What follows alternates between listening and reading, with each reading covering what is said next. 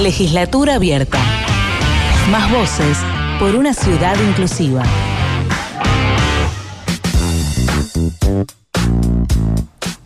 Bueno, y nos hablaba el tema de excursiones y también de editoriales. Hermoso este tema que eligió Ale para este primer programa de legislatura abierta. Y abriendo justamente una editorial para decir algo sobre la realidad de la ciudad de Buenos Aires y cómo la estamos viendo desde la legislatura porteña. La verdad es que desde el espacio político donde yo estoy, el del Frente de Todos, de todas, de todes, somos 17 legisladores. Nos juntamos hace poco más de un año con Alberto Fernández. ¿Y qué nos dijo Alberto en aquel momento?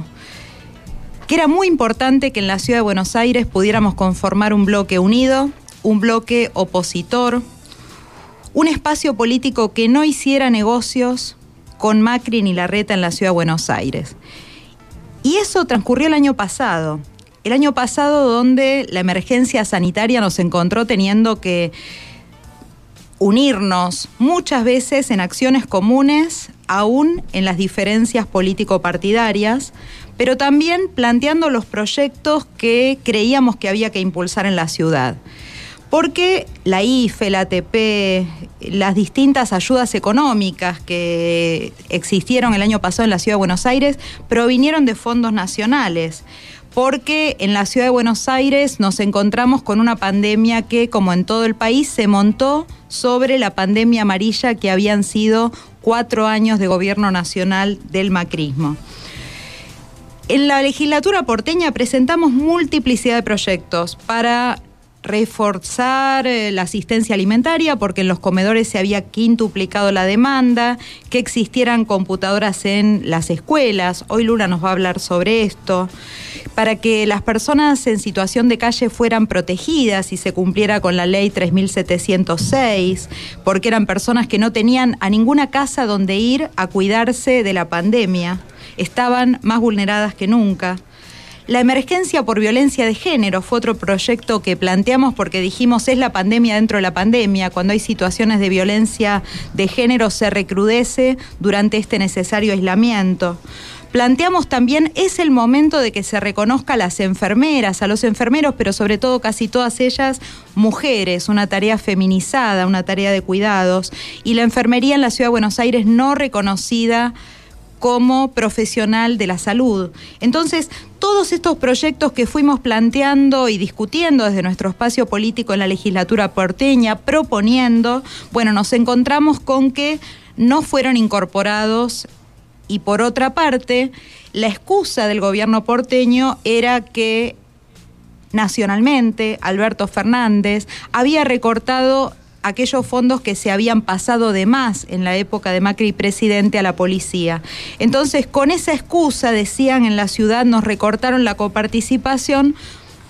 presentaron una emergencia económica que no contemplaba los proyectos que habíamos presentado y que eran tan importantes en relación con eh, poder fortalecer el sistema público de salud y poder sobre todo eh, disminuir el impacto de la pandemia y de los necesarios parates que iban a significar en la economía en cuanto a los costos sociales y económicos. Bueno, por eso, como bloque de Frente de Todos, no votamos en aquel momento esa ley de emergencia económica el gobierno de la ciudad de Buenos Aires apenas eh, hizo una disculpa al pago de ABL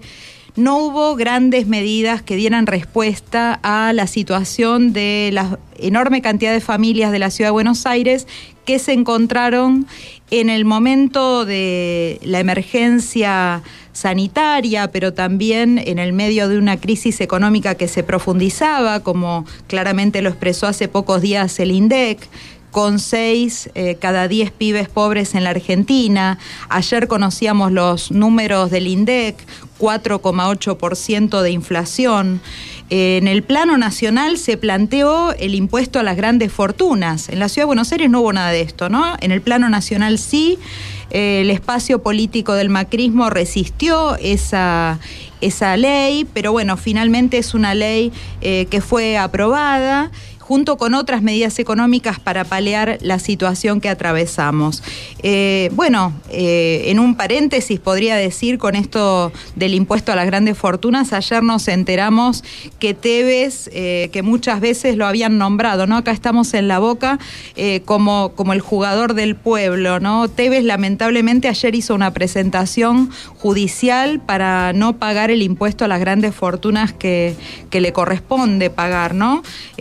Muy triste y, muy fuerte el contrapunto con, el Diego, ¿no? Con el Diego que en su momento eh, fue uno de los impulsores cuando casi nadie hablaba de la necesidad de un impuesto a las grandes fortunas y que por supuesto en tiempos de pandemia se hace muchísimo más indispensable generar eh, distintos modos de distribuir mejor la riqueza y combatir la desigualdad que tenemos no solamente en la Argentina, sino a nivel del mundo. Sabemos que se ha discutido y entre los propios países hay enormes desigualdades, ¿no? Se está discutiendo qué pasa con la patente de las vacunas, hay 18 países que están acaparando las vacunas en el mundo, es decir, bueno, la desigualdad la vemos en el mundo y la vemos también al interior de nuestros países y en ese sentido tenemos que trabajar en, otro modelo, en otro modelo de país, en, que la, en la propia pandemia que estamos atravesando nos haga repensar el mundo que queremos construir.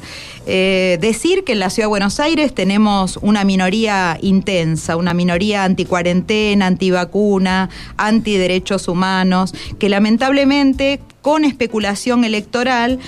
mete mucha presión sobre el sector de, Cambiemos, de Juntos por el Cambio, del PRO que tiene que gobernar y que en definitiva es la reta, ¿no? Y creo que esto es lo que ha pasado en esta última semana, en la forma en que sale Rodríguez Larreta a contestar las medidas del presidente, que creo que eh, eran difíciles, era una decisión difícil de tomar la que tomó Alberto Fernández, de aumentar las restricciones, de eh, tener que por 15 días, eh, cero presencialidad, digamos, ir a, las escuelas sin presencialidad y 100% virtualidad. Sabemos que era una decisión difícil también la restricción horaria en términos del movimiento económico, eh, pero absolutamente indispensables también pensamos. ¿Por qué? Porque lo que estaba sucediendo era que si no, en 15 días, eh, y esto era lo que decían los expertos, los profesionales de la salud, a quienes hay que escuchar, porque hoy la cuestión epidemiológica es la que tiene que regir y primar por sobre otras necesidades que obviamente tenemos que ver cómo las vamos resolviendo. Por eso hubo también propuestas de medidas económicas muy necesarias en este momento. Eh, pero el eh, poder durante 15 días fortalecer eh, el cuidado, restringir la circulación es indispensable en la medida en que estaban ya colapsando los sistemas de salud y no queremos ver lo que vimos en Brasil, lo que vimos en otros países del mundo, que es que se ha muerto gente, eh, muertes evitables, si tenían atención en el sistema de salud, si tenían una cama de terapia intensiva, si tenían profesionales que los pudieran atender, si tenían respiradores. Eso es lo no quiere el presidente que pase en Argentina, por eso lo bancamos, te bancamos Alberto, y por eso también creemos que hay que ser muy responsables, no eh, dejar de lado, digo en este momento, no dejar de lado la especulación eh, político-partidaria, sabemos que es un año electoral y que las internas de los espacios políticos juegan muy fuertes, las disputas juegan muy fuerte, eh, que la reta es un presidenciable, que bueno, que, que tiene una apuesta política fuerte, pero creemos que acá se está jugando la salud y la vida de la gente. Tenemos que dejar de lado estas cuestiones eh, que son esas diferencias que evidentemente existen y que prime en definitiva una mirada de cuidado del conjunto, del bien común, del buen vivir, del cuidado de la ciudadanía, de la cuidadanía, esa palabra que acá tanto le gusta también a nuestra compañera Lula. Y en un ratito vamos a seguir hablando de estos temas, más específicamente con ella en el caso de qué pasa con la educación.